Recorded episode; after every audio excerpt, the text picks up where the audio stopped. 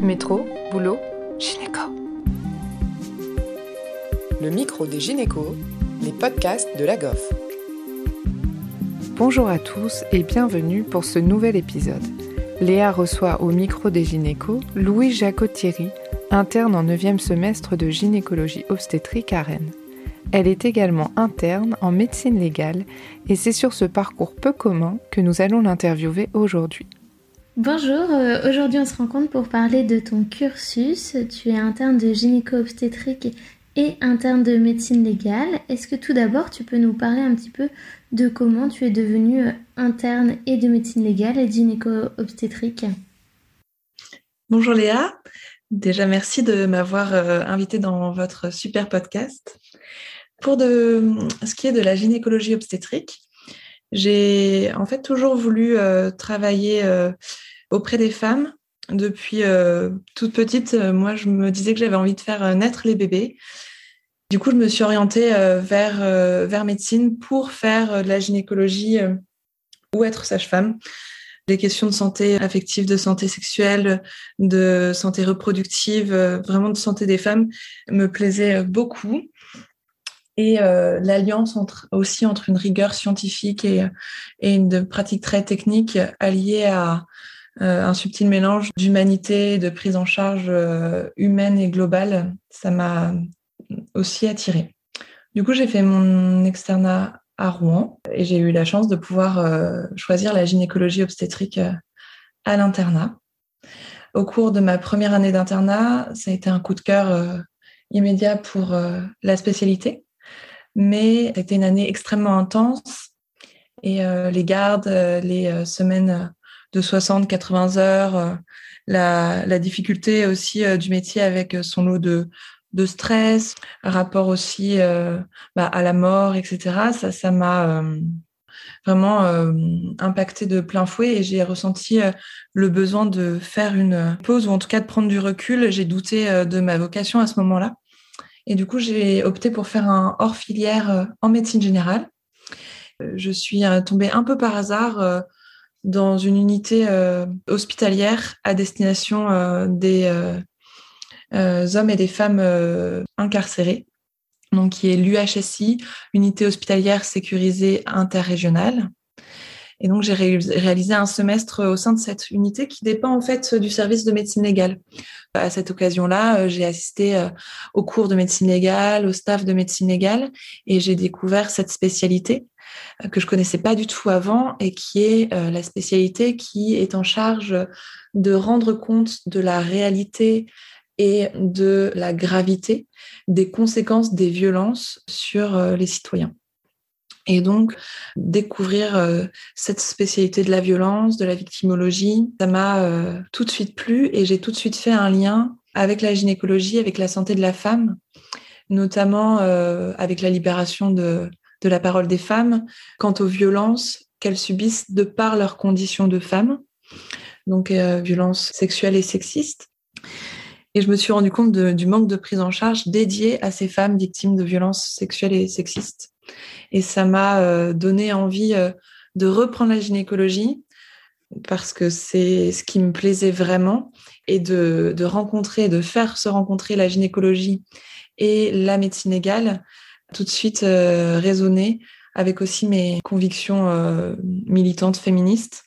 Et ce cocktail a fait que je me suis lancée de nouveau dans l'internat de gynécologie. Et je suis devenue interne de gynécologie et de médecine légale. Et du coup, comment tu as pu intégrer un cursus de médecine légale? Comment ça s'est fait? Est-ce que ça a été facile? Alors j'ai la chance d'être euh, tombée juste avant la réforme, donc je suis la dernière année de l'ancienne réforme. Et du coup, la spécialité de la médecine légale, c'est un DESC, un diplôme d'études spécialisées complémentaires. Donc ça a été euh, très facile euh, de m'inscrire dans ce DESC. Alors maintenant, je sais que c'est une FST et qu'il y a des différences que je ne maîtrise pas totalement. Mais pour, pour moi, ça a été facile, oui. En quoi ça consistait, cette formation? Donc la formation, c'est en fait deux stages, deux semestres à faire en médecine légale. Moi, j'en avais déjà fait un premier donc euh, dans cette unité euh, hospitalière euh, pour les personnes incarcérées. Et puis un deuxième stage que j'ai fait dans, au sein du service de médecine légale, qui consiste à la pratique de la médecine légale du vivant, recevoir les victimes qui ont déposé plainte pour euh, rédiger des certificats médicaux de coups et blessures, euh, mais également faire des autopsies, euh, des levées de corps, des examens sur médicaux des personnes gardées à vue. Donc j'ai découvert toute la diversité de cette spécialité et tous ces aspects. Il y a des cours théoriques, beaucoup aussi, pendant un an que j'ai étalé sur deux ans avec euh, un examen de droit et un mémoire et un oral euh, validant la théorie. Par la suite, il faudra que je fasse un an d'assistanat en médecine légale pour finir euh, de boucler mon, mon DESC. D'accord. Et donc derrière la fin de ton internat, tu te destines à te spécialiser en médecine légale et gynéco-obstétrique, c'est ça? Oui, c'est ça. Moi, ce que j'aimerais, c'est vraiment euh, allier euh, les deux spécialités au service des femmes, et notamment dans un champ de la spécialité euh, gynécologique et médecine légale, qui est la prise en charge des femmes qui sont victimes de violences. Actuellement, au centre hospitalo-universitaire de Rennes, on est en train de créer une maison des femmes, qui est un service destiné aux femmes victimes de violences et donc, euh, j'aimerais travailler dans une structure comme ça et de mettre euh, voilà, cette double expertise euh, au service de, ces femmes. Super intéressant. Et j'imagine que même là, dans ta pratique de la gynéco-obstétrique, ça a peut-être changé un petit peu ta vision de certaines choses?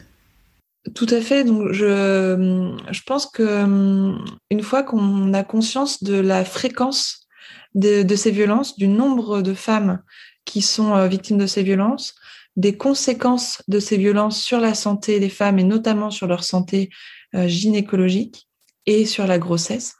Quand on sait que la grossesse est souvent le premier révélateur des violences conjugales, euh, on entrevoit au cours des consultations beaucoup plus de liens finalement entre euh, les symptômes ou ce que peuvent nous dire les femmes entre ces symptômes-là et des violences qu'elles peuvent vivre ou avoir vécues. D'autre part, aussi le fait de poser la question systématiquement, parce qu'au cours de ces euh, études-là, j'ai euh, voilà acquis la conviction que le dépistage systématique c'était vraiment une des clés de la prise en charge de ces femmes-là. Donc le fait de poser systématiquement la question aux femmes est-ce que vous avez vécu ou est-ce que vous vivez encore des violences fait que hum, je découvre euh, énormément de patientes qui en sont victimes et ça leur permet d'exprimer leur vécu et d'avoir accès à une prise en charge. Et globalement, je dirais aussi que ça apporte une vision plus globale des patientes, même celles qui ne sont pas victimes de violences, que d'avoir euh, cette approche-là. Super, c'est vraiment intéressant. Et est-ce que toi, tu as apporté à l'univers de la médecine légale des choses que eux ne soupçonnaient pas forcément? Je, dirais que dans certains examens, et notamment certains examens après des viols, pour tout ce qui est de l'examen de, de l'hymen euh, ou alors euh, les examens de patientes excisées. Quand j'étais dans le service, ils faisaient facilement euh, recours à moi et à l'œil de gynécologie, même si eux sont tout à fait formés, bien sûr, et experts en, la matière, mais bah, parfois c'est complémentaire de croiser les regards. Et puis plus globalement, c'est en lien avec le service de médecine légale que euh, on travaille à structurer la prise en charge des femmes victimes de violences et à créer cette unité de soins euh, dédiée au CHU. Donc, euh, on travaille main dans la main et, et avec la complémentarité des, des, compétences, tout à fait. Est-ce que tu peux nous préciser et nous expliquer un petit peu plus ce qu'est une maison des femmes? Alors, Une maison des femmes, c'est une structure attachée à un hôpital qui regroupe un centre IVG et planification une unité de prise en charge des femmes victimes euh, de mutilations sexuelles féminines et une, unité de prise en charge euh, coordonnée des femmes victimes de violences. La première maison des femmes à avoir été construite, c'est à Saint-Denis, c'est la maison mère par le docteur Rada Hatem en 2016. Et puis petit à petit, partout en France, il y a eu des, volontés de, s'inspirer de ce modèle-là, de le dupliquer pour offrir aux, femmes la possibilité d'être prises en charge. Donc l'idée, c'est une structure centrée sur euh, les femmes victimes de violences et de mettre au même endroit, dans un même lieu, tous les acteurs qui vont pouvoir œuvrer à sa prise en charge, que ce soit des acteurs du médical, donc euh, médecins légistes, gynécologues, médecins généralistes, euh, du psychologique euh, psychologues, sexologues par exemple, du domaine du légal, donc des avocats, des juristes, de l'aide administrative, mais aussi faciliter le dépôt de plainte avec des permanences de dépôt de plainte par la police ou la gendarmerie. Évidemment des travailleurs du monde du social, assistantes sociaux, conseillères conjugales et familiales, travailleurs sociaux et mais aussi des artistes, des sportifs pour euh, faire des activités de développement de l'estime de soi, pour renforcer euh, la capacité d'autonomisation de ces femmes-là. Donc, euh, cette unité de lieu et de temps dans la prise en charge, avec une prise en charge globale par tous ces acteurs, c'est le maître mot de ces maisons des femmes qui se déploient en France et qu'on est en train de développé à Rennes euh, au CHU en lien avec euh, la SFAD, une, une association qui a un accueil de jour pour les femmes victimes de violences et puis aidée par euh, la mairie aussi. Et Louise, tu as un master 2 en philosophie éthique. Est-ce que tu peux nous parler de cette expérience et de ce qu'elle t'a apporté? Ces années à apprendre la science sociale, ça m'a vraiment apporté des clés pour problématiser euh, euh, ma pratique et euh, des clés de compréhension aussi, à la fois sur le prendre soin de ce qui se passe au sein de la consultation, mais aussi sur le système de santé dans un sens plus large. Par exemple, un de mes sujets de prédilection sur le master de sciences politiques de la santé, ça a été le, le, le rapport entre le genre les rapports euh, hommes-femmes et notamment la domination masculine et euh, le soin. Et mon sujet, c'était euh, une revue de la littérature de l'épistémologie féministe. Donc, c'est toutes les sciences sociales féministes, que ce soit de la philosophie féministe, de l'économie féministe, de la sociologie féministe, qui ont travaillé à réfléchir à la procréation médicalement assistée sous le prisme du genre. Et donc, plus spécifiquement, moi, je travaillais sur euh, une technique qui, va être mise en place euh, au CHU de Rennes, qui est la transplantation utérine. Voilà, ces questions, par exemple, de genre et de médecine, ça me donne euh, une toute autre clé de lecture de ce qui se passe dans nos hôpitaux, par exemple. Merci beaucoup Louise, c'est vraiment très intéressant tous les horizons que tu as pu donner à ton parcours. Est-ce que tu as un mot à ajouter à cette interview? J'aurais envie de dire de ne jamais hésiter et voir de se l'approprier pour le faire euh, de façon systématique, de poser la question aux femmes, est-ce que vous avez vécu des violences? Est-ce que euh, vous êtes en situation de violence actuellement? Au même titre que l'on pose la question des antécédents euh, médicaux, chirurgicaux, etc. il y a des toujours c'est difficile de poser cette question parce qu'on a peur de pas savoir quoi répondre, mais finalement la réponse en quelques phrases, on peut accueillir la, parole des patientes, notamment je vous crois, euh, il n'a pas le droit de faire ça. C'est courageux de avoir parlé. Je vous en remercie. Si vous avez besoin d'en parler, si vous avez besoin d'être prise en charge, vous pouvez venir. Je suis euh, prête à tout entendre et puis euh, de réorienter les femmes en euh, construisant un petit réseau, en s'informant sur les associations autour de soi, éventuellement les maisons des femmes qui sont en train d'être construites euh, un peu partout en France, mais aussi d'autres associations qui sont implantées dans les territoires pour réorienter ces femmes-là plus généralement vers le 39-19, mais de leur offrir cette possibilité de venir déposer dans un lieu de confiance et en sécurité les violences qu'elles subissent ou qu'elles ont subies et de euh, se rendre compte que finalement l'accès à une prise en charge est possible, c'est vraiment euh, important d'avoir cette démarche-là. Donc euh, j'aurais voilà, envie de, de pousser, enfin de rassurer les internes en gynécologie qui peuvent écouter ce podcast-là et de leur donner envie de poser cette question-là.